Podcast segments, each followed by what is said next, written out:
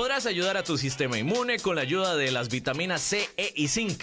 Y por supuesto, todos los beneficios naturales de una limonada. Abre, disfruta y cuídate. Nuevas limonadas con vitaminas de Tropical, una deliciosa forma de refrescarte. CRC 89.1 Radio y Cadena Radial Costarricense no se hacen responsables por las opiniones emitidas en este programa.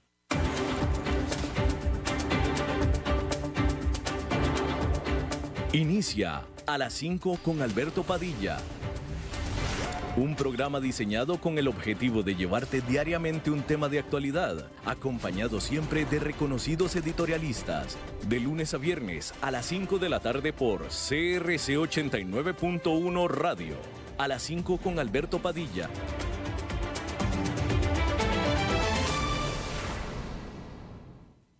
Hola, ¿qué tal? Saludos, bienvenidos a esta emisión de A las 5 con su servidor Alberto Padilla. Muchísimas gracias por estarnos acompañando.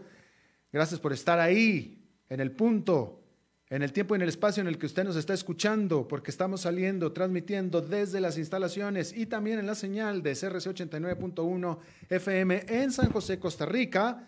Pero estamos transmitiendo en diferentes plataformas, como por ejemplo Facebook Live en la página de este programa, a las 5 con Alberto Padilla así como también podcast en las diferentes plataformas, Spotify, Apple Podcast, Google Podcast, etcétera, etcétera. Y aquí en Costa Rica, donde este programa se transmite en este momento en vivo a las 5 de la tarde, se repite todos los días a las 10 de la noche del mismo día. En esta ocasión, tratando de controlar los incontrolables, al otro lado de los cristales, el señor David Guerrero, y la producción general de este programa a cargo de la señora Lisbeth Ulet. Les recuerdo que hoy es martes de Pregúntenle al Eli. Esta es la ocasión en la que el economista y el comunicador, comentarista Eli Feinseig contesta en vivo aquí en el programa a las preguntas de ustedes.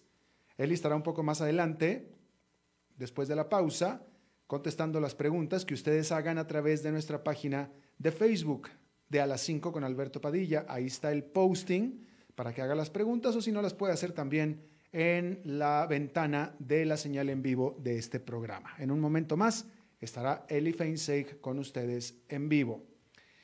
Bueno, vamos a empezar primero con la bomba, porque es que es una bomba. Nadie se lo esperaba que Jeff Bezos, el fundador y presidente de Amazon, anunció que deja el cargo de presidente ejecutivo de la empresa que él fundó apenas en 1995. En 1995 fundó Jeff Bezos Amazon en la típica cochera de la casa de sus papás o de su casa, y de ahí hoy es una de las compañías más grandes del mundo y él mismo es uno de los hombres más ricos del mundo. Sin embargo, no se va. Jeff Bezos dijo que renuncia al puesto de presidente de la empresa y pasa a ser eh, eh, eh, executive chairman, que en español sería algo así como consejero ejecutivo. No, no, consejero no es la palabra que a mí me está gustando. Vamos a ver qué dice el diccionario, porque fíjese que he estado yo batallando en encontrar exactamente cuál sería el... Bueno, pues sí, digamos que pasó de ser director ejecutivo a presidente ejecutivo. Pero el punto es que lo que va a hacer es que le va a pasar el día a día del cual hoy él está a cargo a uno de sus empleados. Eh, va a ascender al puesto de director ejecutivo al que hoy está a cargo de Amazon Cloud, que es la sección de computación en la nube de Amazon, que es hoy el money maker de Amazon, la división más grande y la que más rentabilidad le trae a la empresa. Y lo va a poner a él a cargo del día a día. Y por tanto, entonces, Amazon pasa a proyectos de expansión y pues todo lo que tenga que ver con la visión de la empresa. Simplemente va a soltar el día a día. Y no es el primero de los grandes ejecutivos que hace lo mismo. Bill Gates lo hizo en un principio, los fundadores de Google lo hicieron en un principio también. Este, si mal no recuerdo, creo que Steve Jobs lo llegó a hacer también, si mal no recuerdo. Entonces no es algo raro pero no se esperaba de Jeff Bezos. Pero sin embargo, eh, parece que cae bien la noticia, las acciones no se movieron en gran manera. Quien se queda en el puesto es un veterano. Eh, Amazon se fundó en 1995, quien se queda en el puesto entró a trabajar en el 97 y ha sido desde entonces uno del grupo cercano de, Jeff Bezos, así es que conoce a la perfección Amazon, de tal manera que no cae nada mal esta noticia y esperemos entonces em, nuevos emprendimientos, nuevos grandes proyectos con los recursos, tanto en dinero como en tiempo, de Jeff Bezos en el futuro. Así es que veremos. Pero definitivamente una, e, es más, yo creo que de aquí, de nuevo, vamos a poner atención en qué es lo que hará más adelante Jeff Bezos, qué es lo que logrará, qué es lo que creará más adelante, como lo ha hecho, por ejemplo, Bill Gates, que su trabajo post-presidente de Microsoft lo ha llevado pues a, a, fundar y hacer una serie de iniciativas, muy seguramente podremos esperar lo mismo de Jeff Bezos en el muy cercano futuro. Bien, hay que decir en otro tema que no es ningún secreto que la manía de GameStop ha puesto a Wall Street contra las cuerdas. Los indicadores Dow Jones y el SP500 acaban de registrar sus peores semanas desde octubre y los estrategas están atentos a los efectos dominó a medida que los fondos de cobertura que fueron apaleados por la rebelión de Reddit están eliminando el riesgo. Sin embargo, instituciones como Goldman Sachs, JP Morgan Chase y BlackRock, que son los titanes, son a lo que se le llama Wall Street piensan que una vez que se asiente el polvo, los mercados podrán superar cualquier turbulencia ayudados simplemente por las expectativas de crecimiento económico, es decir, por las determinantes o las que deberían de ser las determinantes originales de un movimiento del mercado, que son las expectativas de crecimiento económico. Sustentadas estas en el apoyo continuo por parte de la Reserva Federal, y otra ronda de estímulo económico de Washington. El Standard Poor's 500 subió bruscamente el lunes y este martes la jornada fue de nuevo positiva en general, donde allá en Nueva York el índice industrial Dow Jones quedó con una ganancia de 1,57%, el Nasdaq Composite subió 1,56%, y el Nasdaq Composite, eh, perdóneme, ya le había dicho, el Nasdaq Composite subió 1,56% y el Standard Poor's 500 con una ganancia de 1,39%. Así es que volvió el buen ánimo por el mercado. Pero hay quien se pregunta mucho si este evento que sucedió durante la semana pasada en Reddit significa un parteaguas, un antes y un después en la manera de operar de Wall Street. ¿Acaso se reescribieron las nuevas reglas del juego? Y bueno, pues la respuesta está, depende, depende a quién le pregunte. Obviamente los usuarios de Wall Street Bets en Reddit juran que sí, pero muchos expertos no están tan seguros.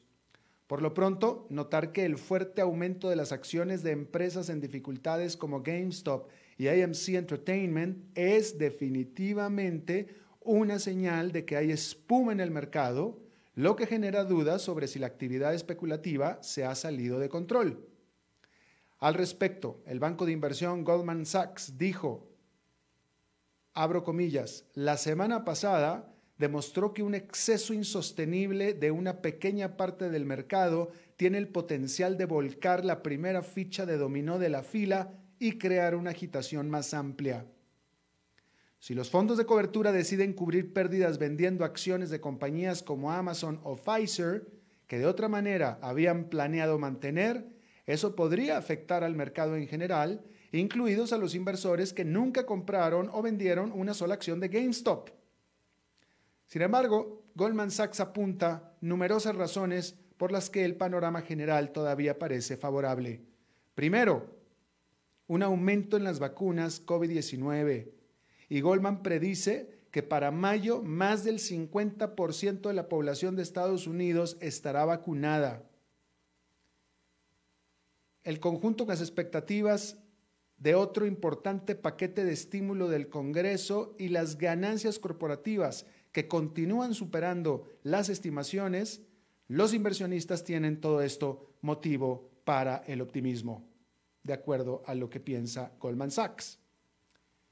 El drama de GameStop también eclipsó los comentarios del presidente de la Reserva Federal, Jerome Powell, la semana pasada, quien sostuvo que cualquier discurso sobre la reducción de las compras de bonos que han inundado los mercados con liquidez sería prematuro.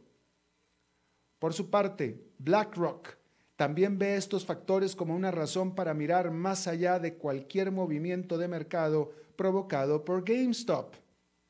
Escribió BlackRock BlackRock escribió que las preocupaciones sobre la exuberancia del mercado son naturales en un clima así, pero creemos que estas fluctuaciones de las acciones son casos aislados provocados por los técnicos del mercado y son algo incorrecto en lo que centrarse. Habiendo dicho esto, vimos lo que sucedió cuando las acciones de GameStop se dispararon, pero ¿qué pasa cuando se desploman?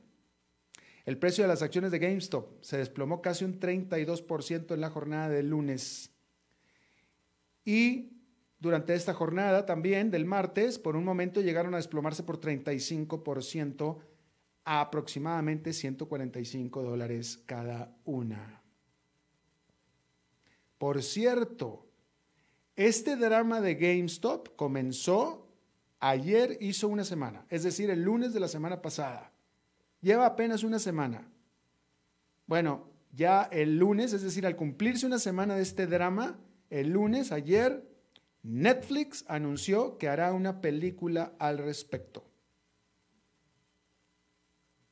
Claro, simplemente decidió que va a ser una película. Todavía no saben de qué va a tratar y mucho menos saben cuál es el final, porque todavía está en progreso, está en progreso pero ya eh, en desarrollo la historia pero ya tomaron la decisión de que van a hacer efectivamente una película respecto a lo que está sucediendo todavía con el asunto de Robin Hood, Reddit, Game Street Betters o Game, Street Bet y GameStop.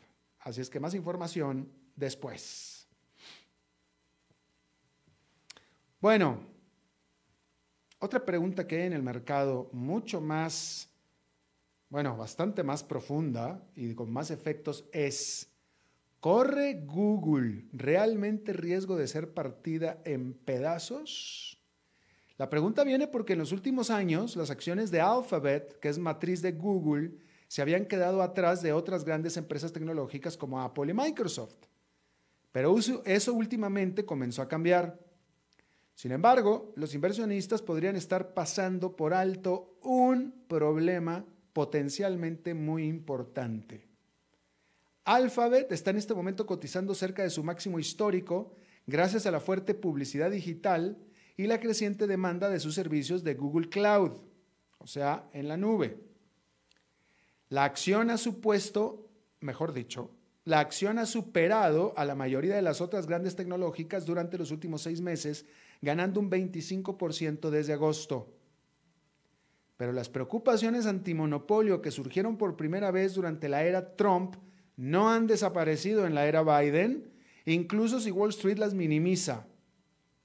La compañía está enfrentando demandas tanto por parte del Departamento de Justicia como de decenas de estados de la Unión que argumentan que Google ha operado un monopolio ilegal en los mercados de búsquedas en línea y publicidad en búsquedas en línea.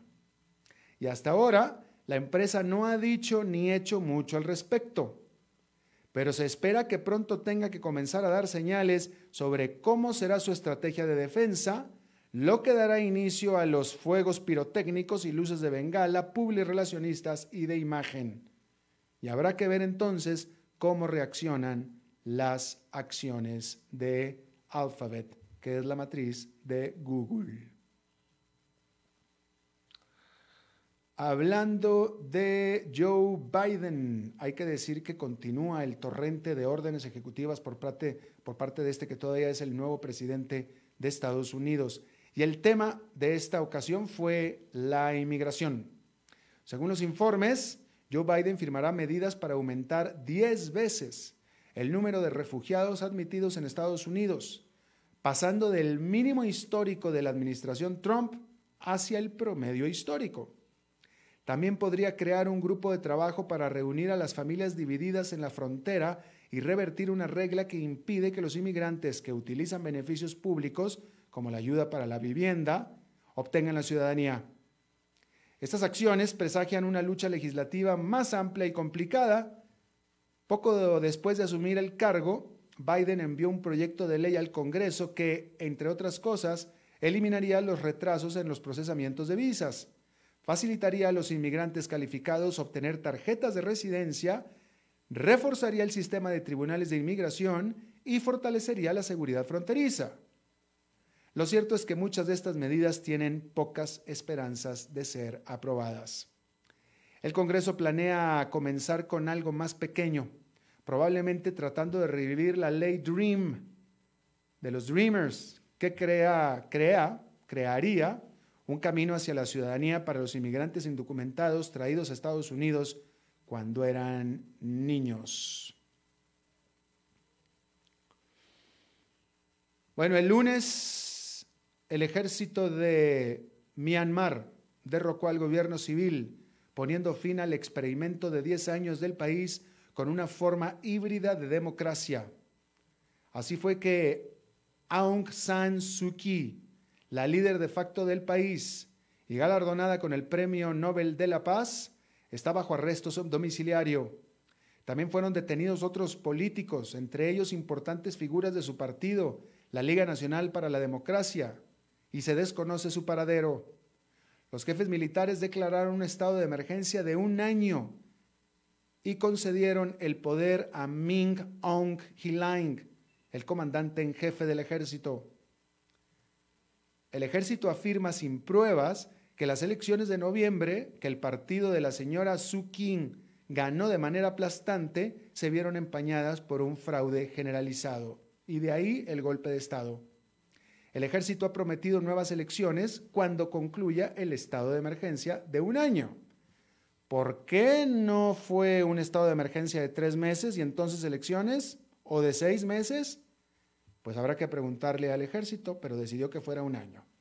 El problema es que el ejército hizo la misma promesa de un año cuando tomó el poder en 1988 y pasó a ignorar el resultado de una elección que perdió dos años después, en 1990, gobernando por mandato durante 25 años. La Liga Nacional para la Democracia emitió una declaración atribuida a la señora Suki pidiendo a los ciudadanos que resistan el golpe.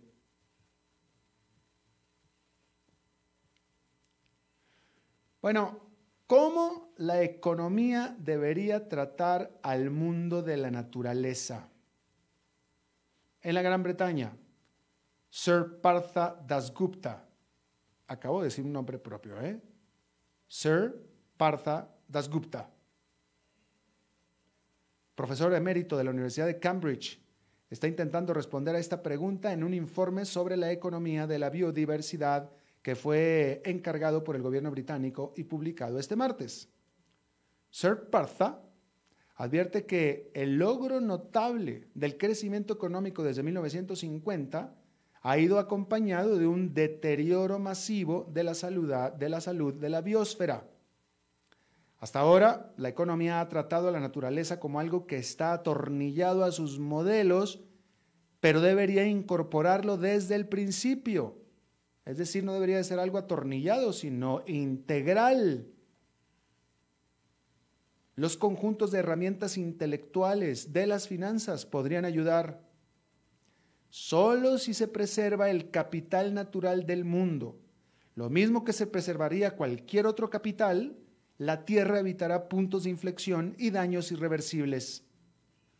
Contabilizar la naturaleza significa ajustar el Producto Interno Bruto por la depreciación de los activos, incluido el capital natural, que es un activo. Pero debido a que el daño a la biosfera a menudo no se puede rastrear, y menos en tiempo real, protegerlo requiere responsabilidad individual así como incentivos. La conclusión del señor Dasgupta lleva al método económico actual a su límite. Bien, Israel entregó 2.000 dosis de vacuna de Moderna, de vacuna contra COVID-19 de la empresa Moderna, a los palestinos en la franja oeste, en el West Bank. Hay que decir que Israel lleva la delantera en el mundo con las vacunas porque casi el 20% de sus 8.700.000 habitantes han recibido ya ambas vacunas, o sea, las dos dosis de vacuna de Pfizer BioNTech. Pero, sin embargo, no había un programa de vacunación para, ni para el West Bank ni para el estrecho de Gaza.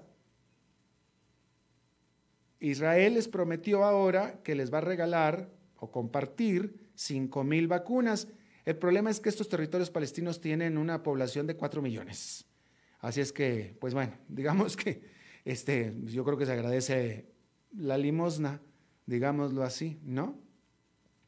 Bueno, la Oficina Presupuestal del Congreso de Estados Unidos dijo que la economía del país regresará a su tamaño prepandémico para mediados de este año aún, aún sin un paquete de estímulo económico, aún sin otro paquete de estímulo económico. Decir que muchos sectores de la economía se adaptaron de manera más rápida a la pandemia de lo esperado, ayudados, eso sí, por los anteriores paquetes de recuperación económica, que totalizan 900 mil millones de dólares. Mientras tanto, 10 republicanos del Senado están pues queriendo negociar una reducción del tamaño del paquete económico que quiere impulsar el presidente Joe Biden. Pero esto, esto es importante. Esto que está previendo estimando la Oficina Presupuestal del Congreso, de que la economía de Estados Unidos va a regresar al tamaño de prepandemia para mediados del 2021, significa que va a haber una explosión económica muy importante. Porque actualmente la economía de Estados Unidos todavía está trastabillando. Y viene esto también relacionado, que ya lo hablábamos aquí, con la expectativa del Fondo Monetario Internacional que dio en la última semana de enero de que el planeta va a crecer, ajustó al alza su estimado de crecimiento del planeta económico para el 2021 de 5,3 a 5,5%. Eso lo dijo la última semana de enero, que espera ese crecimiento para el 2021, es decir, para este año, cuando en este año todavía estamos re mal en todo el mundo. Estados Unidos está todavía muy mal en la pandemia, nosotros, donde quiera que usted me esté escuchando, está muy mal todo, Europa, etcétera. Y sin embargo, están previendo que va a haber un avance económico importante este año. Eso quiere decir que a partir de la mitad de año o después, pero antes de que finalice este año, definitivamente va a haber una tremendo rebote, una tremenda explosión económica. Fuerte. Y entre más tiempo pase, ya estamos en febrero y todavía estamos en recesión, todavía estamos con problemas importantes. Entre más tiempo pase del año, más fuerte va a ser ese rebote. De tal manera que si el mundo, según el FMI, va a crecer 5,5% en el 2021 y sin embargo en este momento el mundo está en recesión, eso quiere decir que en los últimos meses del año, los que sean, a partir de que empieza a crecer, la tasa de crecimiento de esos meses va a ser de, no sé, 6, 7, 8, 9%, para terminar con un agregado anual de 5,1, de 5,5%. Vamos a ver si esto es cierto. Vamos a ver. Bueno, como le decíamos ayer, se lo adelantábamos, ambas cámaras del Congreso de Brasil quedaron encabezadas por gente afín a Jair Bolsonaro, el presidente. Esto le va a ayudar a Jair Bolsonaro a calmar los llamados desde adentro del Congreso a un juicio político por el manejo desastroso que ha tenido de la pandemia en Brasil, en donde ha matado a 224 mil brasileños. Sin embargo, también es un golpe para Jair Bolsonaro, porque ahora resulta que como quedaron estas personas estas dos personas en el Congreso, Jair Bolsonaro quedó alineado con políticos a quien él acusó de corrupción y que juró que jamás iba a trabajar con ellos. Y pues ahora va a tener que trabajar con ellos. Y ni hablar. Decir que la BP, la petrolera, una de las mayores del mundo, registró su primera pérdida operativa y de todo durante el año pasado de 5.700 millones de dólares, la primera en 10 años, luego que las restricciones generadas por el COVID-19 obviamente desplomaran la demanda mundial por petróleo. la rentabilidad de la empresa de BP fue atacada muy duro durante el último trimestre del 2020 en un 96% comparado con el mismo periodo del año anterior. La, rentabilidad. La empresa, como estábamos también viendo, está esperando que continúen los problemas en la primera parte del 2021, mientras continúan las restricciones a los viajes en todo el mundo. Bueno, y antes de ir a la pausa y con Eli Feinstein, déjeme le informo que el periódico español El Mundo el domingo publicó detalles del contrato por cuatro años de la superestrella del fútbol Lionel, Messi con el FC Barcelona por 673 millones de dólares, es decir, 167 millones por año. Salario que le gana por goliza a los 50 millones de dólares que gana el quarterback Mahomes de Kansas City, o los 31 millones 400 mil dólares de la leyenda del baloncesto LeBron James, y prácticamente cualquier otro deportista de equipo, con 167 millones de dólares al año. Bueno, ¿y qué tienen que decir al respecto el club y su apreciado jugador? Porque se hizo un escándalo, hay un escándalo por esto. Bueno, pues prometieron demandar a la publicación, es decir, a El Mundo, y a quien quiera que compartiera el documento que se suponía es confidencial. El Barça sugirió que se hizo para avergonzar a Messi y como dijo el técnico Ronald Koeman, con intenciones maliciosas. Y bueno, ¿quién fuera Messi, no? Bueno, recuerde que es Pregúntenle a Leli, vamos a hacer una pausa y regresamos con quién? Pues con el Leli. A las 5 con Alberto Padilla, por CRC 89.1 Radio. Cuidémonos más. Cada día falta menos. Tengamos paciencia. Sabemos que al final juntos lo vamos a vencer. Recordemos que en esta época de COVID-19 hemos logrado hacer cosas que alguna vez creíamos imposibles. Resistamos un poco, que cada día estamos más cerca de reencontrarnos. COVID-19, un problema de todos que resolvemos cada uno. Un mensaje de la Cámara Nacional de Radiodifusión, Canara. Haga crecer su negocio. Facebook, Mercadeo y más. Imágenes en alta definición, estrategia de crecimiento y muchos beneficios. Información al 7189-5277. Paquetes especiales desde 40 mil colones mensuales. Sí, todo eso desde 40 mil colones mensuales. Contáctenos al 7189-5277.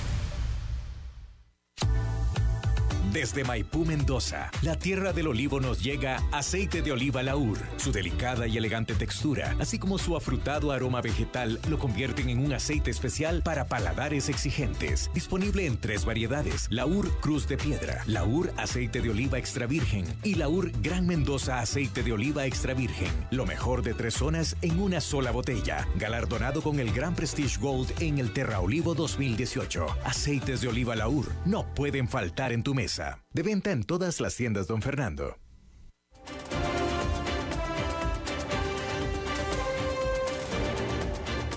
Seguimos escuchando a las 5 con Alberto Padilla.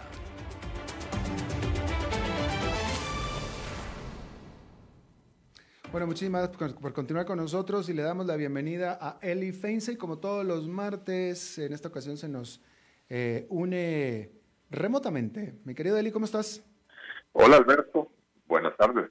Aquí con toda la pata. Con toda la pata. qué tal? muy bien, también. Este, supongo que como no estás, hoy me toca a mí doble ración de whisky. Eh, vas a tener que tomarte la mía, definitivamente. Perfecto. Tiene sus ventajas que no vengas, ¿eh? Pero todos te vamos a poner falta. Está bien. ¿Cuántas, ¿Cuántas faltas tengo derecho antes de que me despida? Ya, ya perdiste el mes, de hecho. Ah, no, ya. Qué mal. Sí, castigado. Sí. Oye, a ver, vamos, porque hay muchas, muchas preguntas del público. Espérate, vamos a ver bastantes preguntas del público. Okay. Este, eh, ¿Qué opinas sobre un partido de coalición y qué se, qué se está haciendo al respecto? Supongo que hablan, hablarán de tu, de, tu, de tu partido. Este, Malena Álvarez te pregunta. Ajá. Bueno, ha habido, ha habido mucha, digamos, mucho rumor y, mucha conversación acerca de la posibilidad de, conformar una coalición. Yo personalmente creo que es, sería ideal poder conformar una coalición de partidos políticos que, coincidimos en, algunos temas. Por supuesto que en algunos tendremos diferencias, pero este es el momento de que los costarricenses eh, eh, pongamos nuestras diferencias de lado y trabajemos por aquello que, que, nos une. Y yo creo que hay un, hay un segmento del espectro político donde hay una enorme coincidencia en que los problemas económicos de este país hay que empezar a resolverlos con mayor responsabilidad fiscal, con eh, una reducción del, gasto público, una eh, reformulación y disminución del, del, aparato estatal, ¿verdad? Una reforma estructural en ese sentido, eh, para poder también eventualmente simplificar los impuestos y bajar los impuestos para promover mayor crecimiento económico. Eh, estamos casi que, que en un círculo vicioso donde el gobierno gasta, incurre en déficit, se mete en problemas y, y cada vez que se mete en problemas, mete en problemas al país y la solución es subir otra vez los impuestos y eso profundiza la, la, crisis económica. Entonces, creo que sería eh, ideal que podamos alcanzar una, una coalición. Eh, tengo que decirle a Malena y a todos los radioescuchas que he participado en muchas conversaciones con, personas de diferentes partidos. Eh, yo todavía guardo la esperanza de que se pueda dar alguna coalición con la condición de que esa coalición se dé en torno a ideas, a propuestas, a, un eje programático que sería el que se impulsaría en caso de, de alcanzar el poder esta coalición, eh, y no en torno a, a, figuras o a la repartición de, de, de, puestos, ¿verdad?, dentro de la coalición. Eh, eh, así que... que ¿y, ¿y, tú, ¿Y tú verías una coalición sin ti en la cabeza? Eh, bueno, yo creo que el requisito número uno para negociar una coalición, Alberto, es de poner cualquier interés personal y, y, y, decir, ok, yo estoy dispuesto a no ser el que lidere esa coalición si dentro de la coalición hay personas eh, más fuertes que sean mejores candidatos o, o, si escogemos un mecanismo de selección del candidato eh, democrático en el que en el que yo no sea el, el elegido, ¿verdad? Eh, sí, ciertamente sí, sí si yo pusiera como condición que para entrar en una coalición yo tengo que ser el candidato, de antemano estoy básicamente eh, eh, cerrando las puertas a, a, a, esa coalición porque en los demás partidos también hay personas con, con aspiraciones, ¿no? Muy bien, muy bien. Juan López, una de 55 preguntas que ha mandado. Te pregunta Juan López. Es, es fiel, Juan. Oye, Juan, este, pues ya que ando, Juan, te necesito más lunes, miércoles, jueves y viernes. El martes ya se maneja solito, pero los otros días sí me faltan preguntas para los demás invitados, Juan. Pero estas, eh, todas son buenas preguntas de Juan, pero Juan López te pregunta, ¿cuáles, fíjate esta pregunta, ¿eh? ¿cuáles son los indicadores que debe conocer la población, los expertos y los políticos para cuantificar el impacto de cualquier propuesta económica o fiscal y saber si sirve o no? Bueno, eh, lo, lo, primero es eh, que, que, se publiquen los estudios que, eh, en los cuales se basan las autoridades para, para, proponer este impuesto y no el otro, o este impuesto de tal forma y no de otra forma, eh, o, por qué no recortar el gasto allá, etcétera, ¿verdad?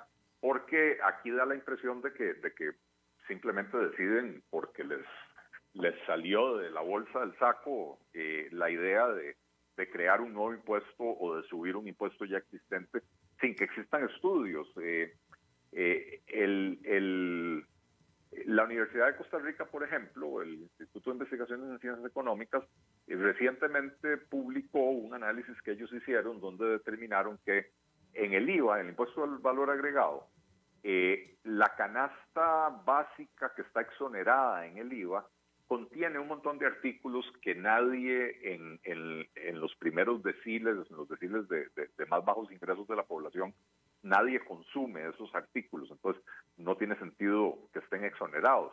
Eh, pero por otra parte, artículos y servicios que sí consumen, como por ejemplo telefonía prepago, no están en la canasta básica y, y, ellos, y ello implica un costo adicional elevado para las familias más pobres, ¿verdad?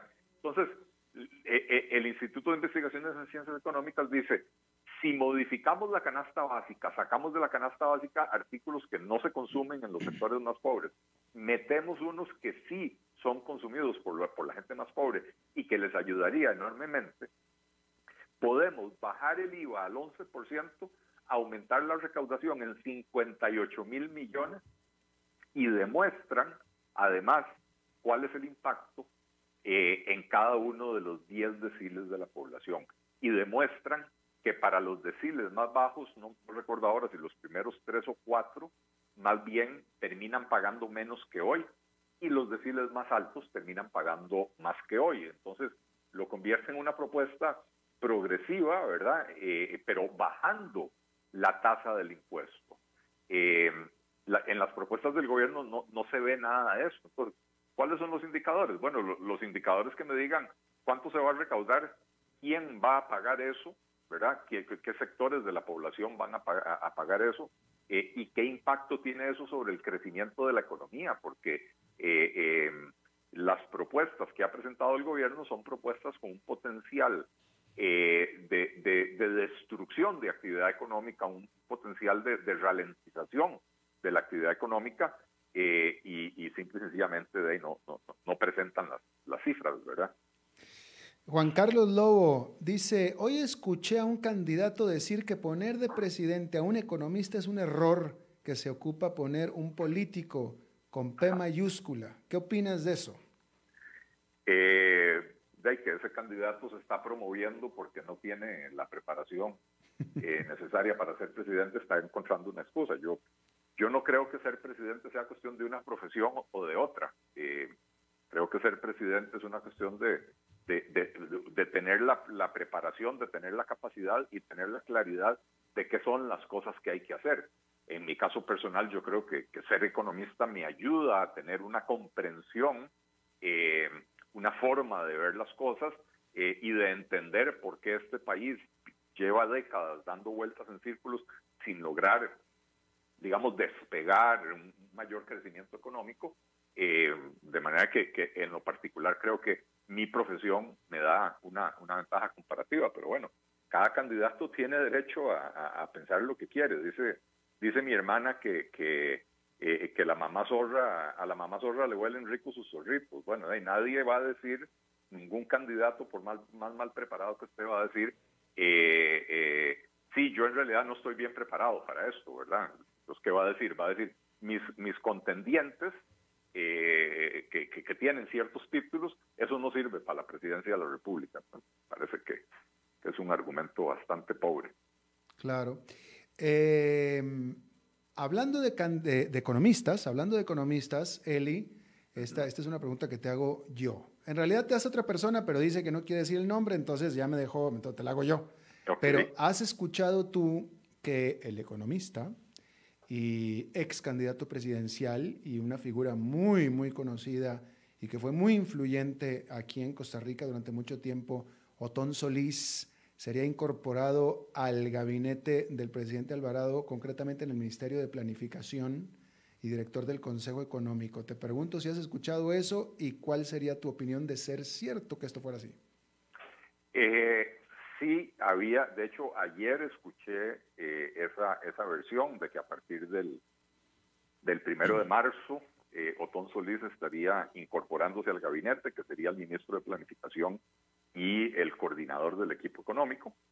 Eh, te puedo responder jocosamente, yo creo que Otón Solís, que, en este momento está eh, representando a Costa Rica en el Banco Centroamericano de, Integración Económica, ganándose unas dietas de, dicen que de 17 o 20 mil dólares al mes, le dio miedo la renta mundial que, está metiendo, el, queriendo meter el gobierno en el paquete con el Fondo Monetario Internacional y mejor se regresa para Costa Rica, ¿verdad? Para no tener que pagar ese impuesto. Eh, eh, ¿Qué me parece? me parece que, es una incorporación tardía, me parece que eh, es una persona que no tiene eh, talante negociador, que es lo que necesita el gobierno en, este momento, ¿verdad? Eh, pero bueno, también uno le critica al, gobierno que no tiene figuras de peso y ciertamente ahí están metiendo a la figura de más peso que tiene el PAC. Lamentablemente para, el, para el país, yo creo que un gobierno PAC con figuras de más peso es todavía peor que lo que, lo que hemos visto, ¿verdad? Porque sus ideas y sus propuestas han demostrado que no son lo que eh, eh, lo que le sirve a este país. Por el contrario, de ahí vamos, vamos aquí como el cangrejo. Víctor Ro te pregunta, ¿cómo explicarías, o cómo, cómo, sí, cómo explicarías un escenario hipotético de que la campaña electoral de 2022 sea dominada o termine siendo dominada por temas no económicos o socioeconómicos como sucedió justamente en la última campaña del 2018? Bueno, como, cualquier persona que esté en redes sociales y sobre todo los que los que estamos en Twitter eh, eh, ya nos hemos dado cuenta hacia ahí va la cosa. Yo creo que hay esfuerzos eh, de los dos partidos políticos que se beneficiaron de la polarización eh, y que les permitió llegar a segunda ronda. Recordemos que eh, los, los Alvarado, Carlos y Fabricio, eh, un mes antes de las elecciones, ni siquiera figuraban, o sea, tenían porcentajes de aprobación o de apoyo por, por debajo del margen de error de las encuestas, ¿verdad? y con la polarización alrededor de temas morales, religiosos, lograron catapultarse a los primeros dos lugares para meterse en la segunda ronda, bueno, yo creo que desde, desde ahí y desde otros partidos que se ubican igualmente eh, para mí en los extremos del, espectro político, eh, hay un esfuerzo muy claro por eh, nuevamente introducir temas polarizantes, que además yo creo, Alberto, eh, eh, son temas, la mayoría son temas que, que, hay que discutir y son temas que es importante que el país resuelva, eh, pero que no son temas idóneos para discutir al calor de una campaña electoral. Son temas que hay que discutir con la, con, digamos, de manera pausada, con la cabeza en frío, con expertos, con conocedores, con con, con personas de todo el, espectro político, pero también de la academia, de la sociedad civil, del sector privado, eh, y ese tipo de debate pausado y sensato no se puede dar en el contexto de una, de una campaña electoral. Entonces, para mí sería gravísimo que la población costarricense muerda el anzuelo y otra vez se deje llevar por, por este tipo de temas, pero que hay un esfuerzo y hay un intento claramente desde ciertos partidos, en, eh, tanto en, en, el ala izquierda del espectro político como en el ala más a la derecha del espectro político, que están tratando de hacer eso, me queda clarísimo que así es. Eh, a mí me viene a la mente en lo personal la UPAD. La UPAD. El tema, eh, o lo estoy diciendo mal, el de la, el de la, el del el departamento este de, de espionaje que tenía. Sí eh, eh, ¿Cómo se llamaba? ¿UPAD era? Sí, la UPAD. La UPAD. me, viene, me viene a la mente que, que, hay un grupo de gente que lo que todavía está insistiendo en esto, cuando, que, que, fue un tema muy grave definitivamente, pero ya ahora me parece que ya, ya los, los, los temas económicos de la nación ya superaron el, aquel tema, me parece a mí. Yo creo, Alberto, que te estás quedando corto con el tema de la UPAD. Eh, me parece que... ¿Te parece que hay más que cortar ahí? ¿Perdón? ¿Te parece que hay más que cortar ahí? Sí creo que con lo de la UPAD hay que llegar hasta el fondo porque eh, si es como pinta, eh, eh, fue, fue un intento de violentar la privacidad de los ciudadanos desde lo más alto del, Poder Ejecutivo y, y, eso es inaceptable, ¿verdad? Y, se tienen que establecer las responsabilidades y, y ejemplarizar para evitar que esto se repita. Sin embargo, tampoco creo que es un tema de campaña, ya, ya es un tema judicial, ¿verdad? Eh, pero no, no, yo, yo, estaba pensando en temas aún más polémicos. Yo mm. creo, Alberto, que lo de la UPAD no es polémico.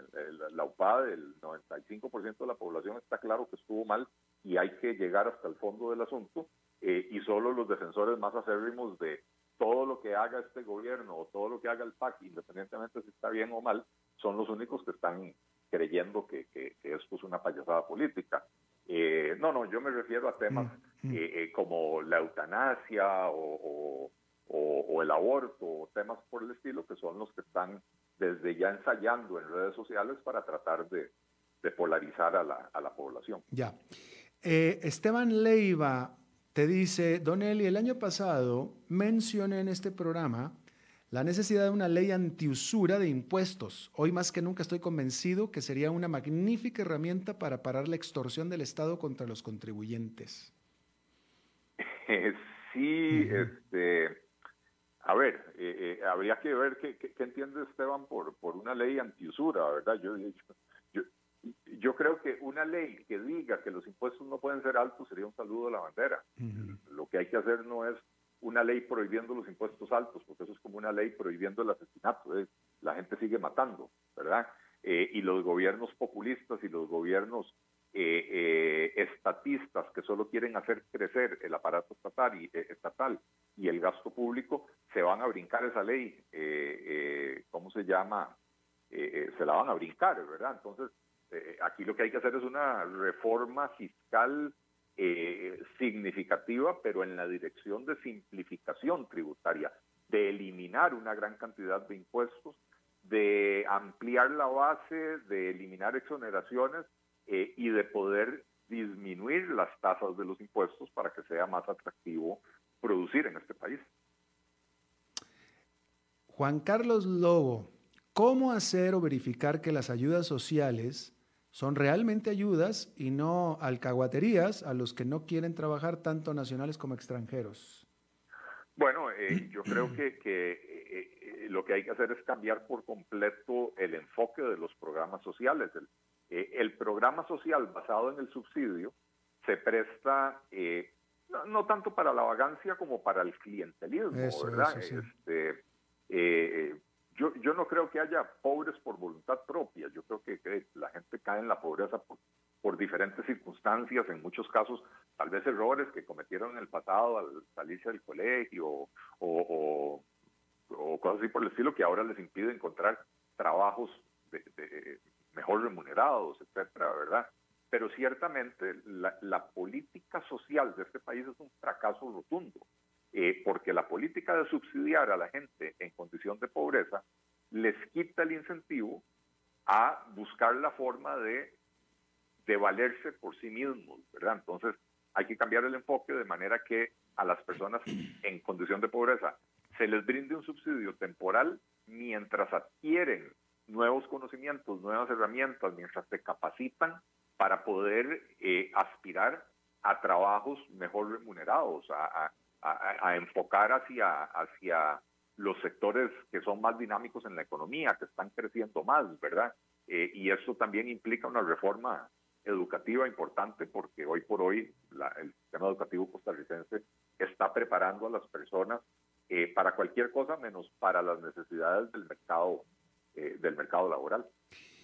Te pregunto yo a ti, ¿no te parece que aquí en Costa Rica la gente está muy, y esta es pregunta, eh, a ver qué opinas tú, está muy hecha que el gobierno las ayude, que el gobierno les resuelva, este, dame, dame, de, dame, dame dinero, muy, no sé, de repente me, me, recuerda mucho como lo que pasa en Argentina, donde la gente quiere que el gobierno le resuelva todo.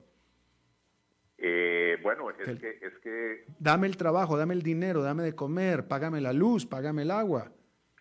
Lamentablemente, Alberto, finalmente, después de décadas de, de este tipo de políticas, eh, a la gente se le adormece el, el, espíritu independiente, ¿verdad? Ese, ese, ese, ese espíritu que le dice al ser humano, levántese en la mañana a trabajar y a, y esforzarse para, para para darle lo mejor a su familia, a sus hijos, a su cónyuge, etcétera, ¿verdad? Eh, cuando todo viene resuelto, porque eh, eh, papá Estado me da la educación, papá Estado me da la, salud, cosa que yo creo que sí tiene que seguir involucrado el Estado en eso, ¿verdad? Pero papá Estado me da una beca para mis hijos y me da comedor estudiantil y me da un subsidio de desempleo y me da otro montón de cosas que, ahí sí hacen que le, matan a la persona la, iniciativa, ¿verdad? Entonces, eh, es algo que es muy difícil de superar, pero que muchos países lo han logrado, eh, cambiando precisamente el enfoque de la política social, diciendo los subsidios son únicamente temporales, pero temporales con fecha de caducidad, digamos, fatal, ¿verdad? Porque aquí en el gobierno pasado se inventaron el, el puente al desarrollo, que era un programa que en principio tenía, tenía un, un diseño muy interesante, era decir, ok, Costa Rica tiene una gran dispersión de oferta de servicios sociales. De hecho, dice Otón Solís, ya que hablamos de él, eh, y ojalá que lo impulse ahora que va a ser ministro, el proyecto de ley cerrar dice que, que hay más de 40 programas sociales administrados por, por más de 20 y pico instituciones, cada una con su propia jerarquía, su propia administración, su propio departamento legal, etcétera, ¿verdad? Entonces, el, el puente al desarrollo que decía, Vamos a hacerle un, una encuesta a las personas en condición de pobreza para determinar cuáles son los problemas que enfrentan. Con base en eso vamos a decir, ok, en esta familia necesitan un bono de vivienda, bonos, de, bonos escolares o becas escolares, eh, lo que sea, y necesitan cursos de capacitación en tales áreas. Entonces, le damos el subsidio por dos años para que usted estudie, eh, pero a los dos años se acaba el subsidio y usted se tiene que incorporar a la fuerza laboral. Sí, pero resulta, Alberto, que una vez que se cumplieron los primeros dos años, más de la mitad de las familias que habían entrado en el programa, el gobierno decidió mantenerlas con el subsidio.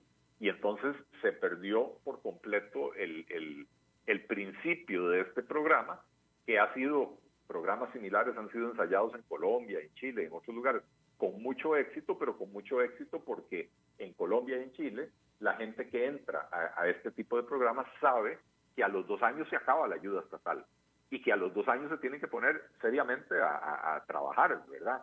Que tienen que aprovechar esos dos años para adquirir las herramientas, las habilidades, los conocimientos necesarios para, para, para conseguir trabajo, ¿verdad? Claro. Eli, ya se te acabó el saldo. Qué lástima, Alberto. Desafortunadamente. Había otra pregunta de Juan López que se me atravesó por aquí. que No, no, Juan López hizo 48 preguntas. Sí, pero hay otra que, que, me, que me gustó y me ah. hubiera gustado responder, pero bueno, ya, eh, que dice que, que, si se están estableciendo impuestos ocultos sin pasar por la Asamblea, eh, con la ley de, de transferir dividendos, las, perdón, dividendos de las instituciones públicas eh, hacia el Estado.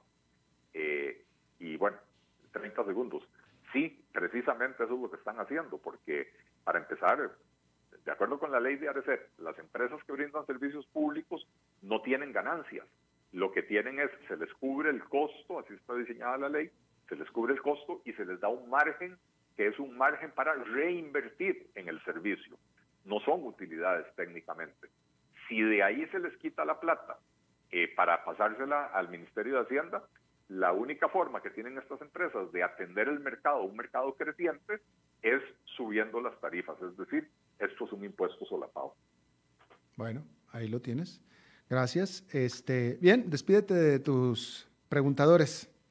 Eh, de nuevo, muchas gracias. Magníficas preguntas, buena variedad de preguntas. Eh, gracias a todos por su sintonía y su fidelidad. Gracias a ti, Alberto, eh, como siempre, por tenerme por acá. y a don Andrés Quintana por por tener este espacio en la radio. Creo que es muy importante. Muy bien, un placer y nos vemos el próximo martes, Eli. Eh, que así sea y, en persona. Bueno, y muchas gracias a todos los que estuvieron aquí con nosotros. Este, recomienden el programa, traigan a más gente. Eh, yo les agradezco. Y bueno, espero que terminen su jornada en buena nota, en buen tono. Y nosotros nos reencontramos en 23 horas. Que la pase muy bien.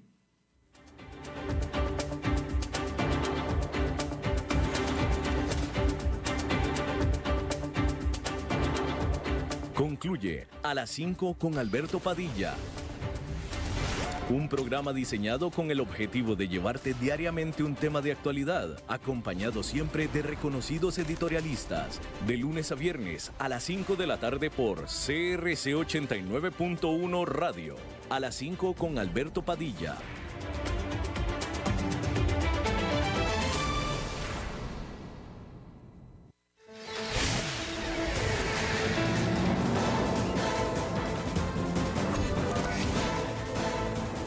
Inicia el resumen informativo en noticias CRC 89.1 Radio.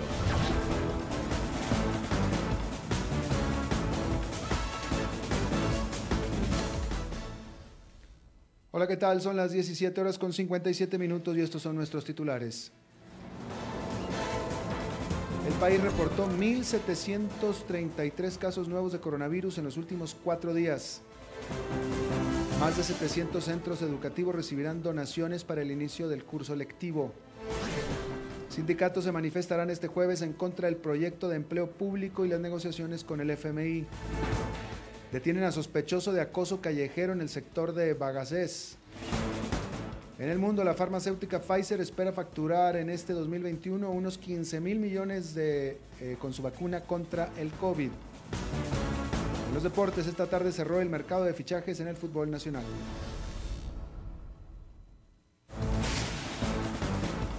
Salud.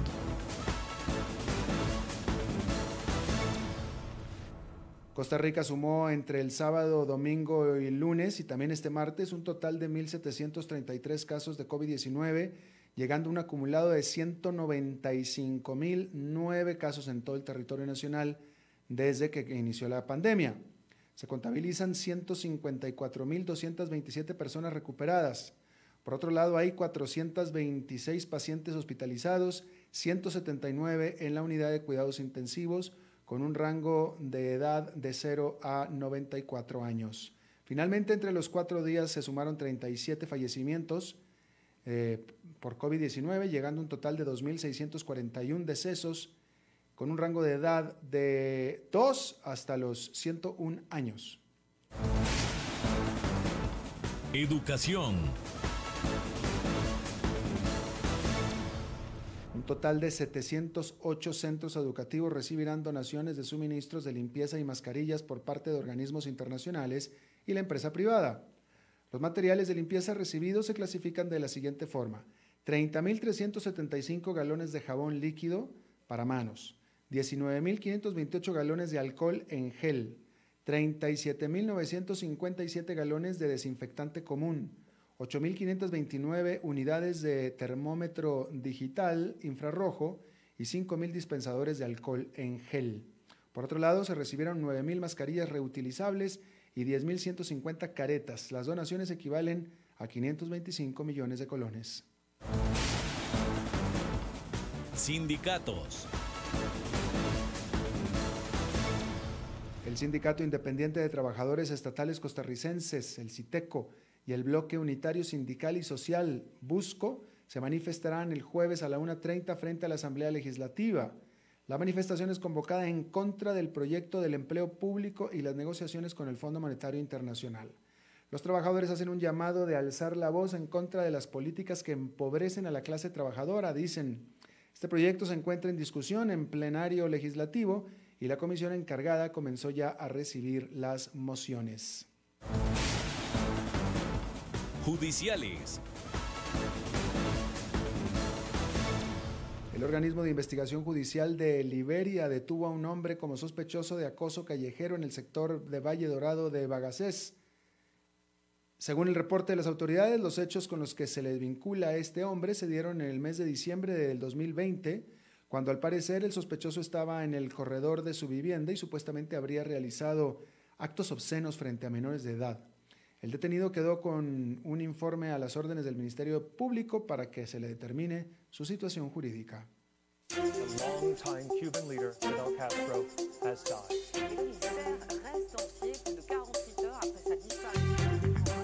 Internacionales. La farmacéutica Pfizer anunció este martes que espera facturar en este 2021 unos 15 mil millones de dólares con su vacuna contra el COVID-19 desarrollada junto con BioNTech. La cifra supone un 25% de sus previsiones de negocio. La empresa estadounidense destacó que sus previsiones totales de facturación se sitúan en, entre 59.400 y 61.400 millones de dólares para el ejercicio entero, cifra que refleja la progresiva vacunación de los países y su recuperación económica. En el 2020 la farmacéutica obtuvo un beneficio de 9.616 millones, un 41% menor al 2019, mientras que sus ingresos aumentaron un 2%. La pasión de los deportes en noticias CRC 89.1 Radio. El mercado de fichajes en el fútbol nacional cerró su periodo de inscripciones este día a las 2 de la tarde. Dentro de los últimos movimientos destacan la llegada de Bismarck Acosta al cartaginés, el préstamo de Jaylon Hayden del Sporting FC procedente de Saprissa y la inscripción de Kevin Alemán a Guadalupe FC. Según datos de la UNAFUT, en este mercado de fichajes se dieron más de 100 inscripciones oficiales, de las cuales 17 corresponden a cuerpos técnicos y 9 préstamos. Está usted informado a las 18 horas con 3 minutos. Gracias por habernos acompañado. Los saluda Alberto Padilla. Que tenga buenas noches.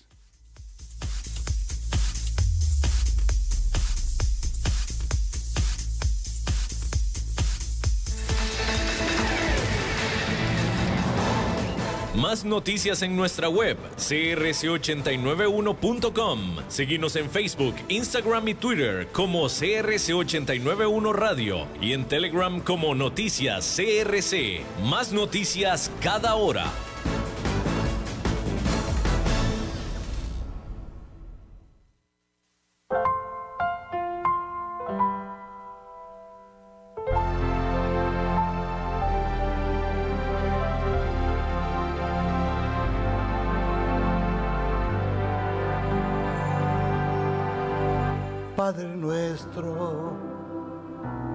En el cielo, santificado sea tu nombre, Señor.